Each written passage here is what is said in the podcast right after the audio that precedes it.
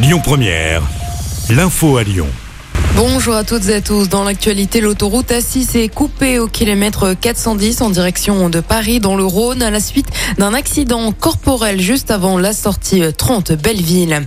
Un procès très attendu s'ouvre aujourd'hui aux assises du Rhône à Lyon. Le conducteur qui avait mortellement renversé le policier Franck Labois sera jugé pour meurtre.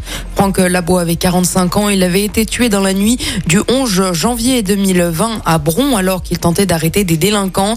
Il avait été fauché par leur fourgon. Le procès doit se tenir jusqu'à mercredi soir. Le suspect âgé de 20 Une enquête ouverte après la mort d'une fillette de 3 ans. Elle est décédée dans la nuit de samedi à dimanche des suites de ses blessures après la chute d'une cage de football. Cela s'est passé dans un complexe sportif près de Mâcon. Sa sœur qui participait à un tournoi. Elle a été héliportée à l'hôpital femme-mère-enfant de Bron avant de succomber à ses blessures. Les gendarmes de l'Ain sont en charge de l'enquête.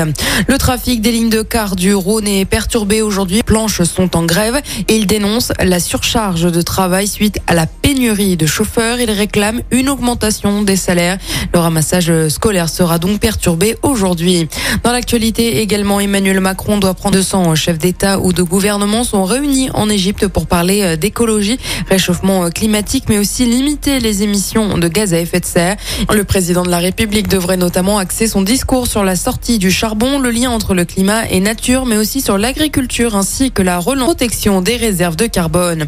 Un chèque de 100 à 200 euros va être versé aux foyers les plus modestes qui se chauffent au fioul.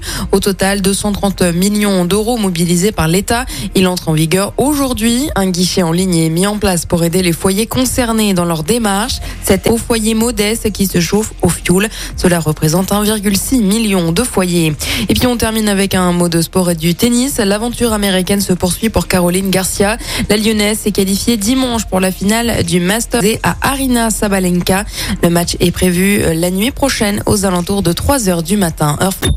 Écoutez votre radio Lyon Première en direct sur l'application Lyon Première, lyonpremière.fr et bien sûr à Lyon sur 90.2 FM et en DAB+.